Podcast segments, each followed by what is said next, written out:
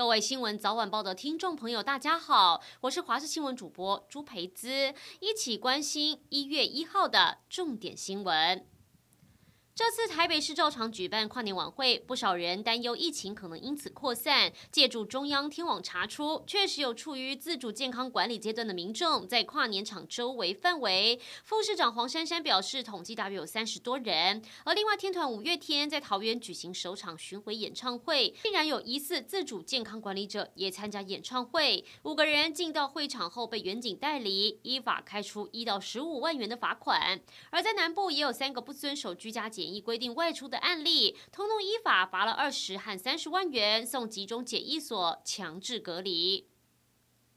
新的一年，莱猪也正式进口台湾。新北市长侯友谊中午到环球购物中心板桥车站无莱猪美食示范专区视察，针对莱猪进口发表看法。除了呼吁中央给出明确规范，侯友谊也看了板桥车站的餐厅，只要是用进口猪肉的，都有明确标示进口国，附上检验报告，让民众用餐可以有所依循。如果民众有发现商店标示不实，欢迎检举，查证属实可依时安法，最重罚店家四百万元。元。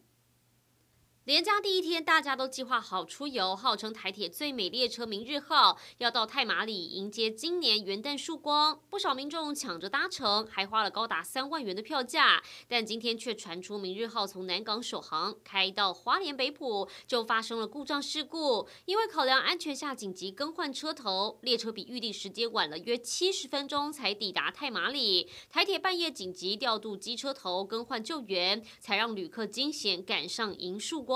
学者批评，才首航就出问题，台铁列车的修护跟保养都有待加强。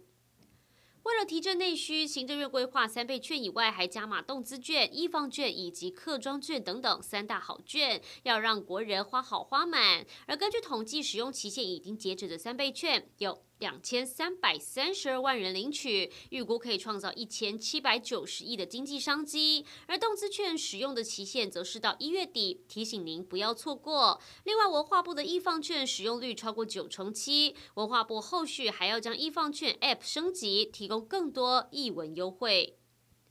目前已经是乌鱼产季的尾端，但彰化县这里的渔民还是捕不到乌鱼，跟去年一趟可以捕上千只甚至上万只相比，渔民说，因为今年寒流没赶上冬至，导致乌鱼都集中在东北部，每次出海最多只能捕到几百只，连去年的零头都不到。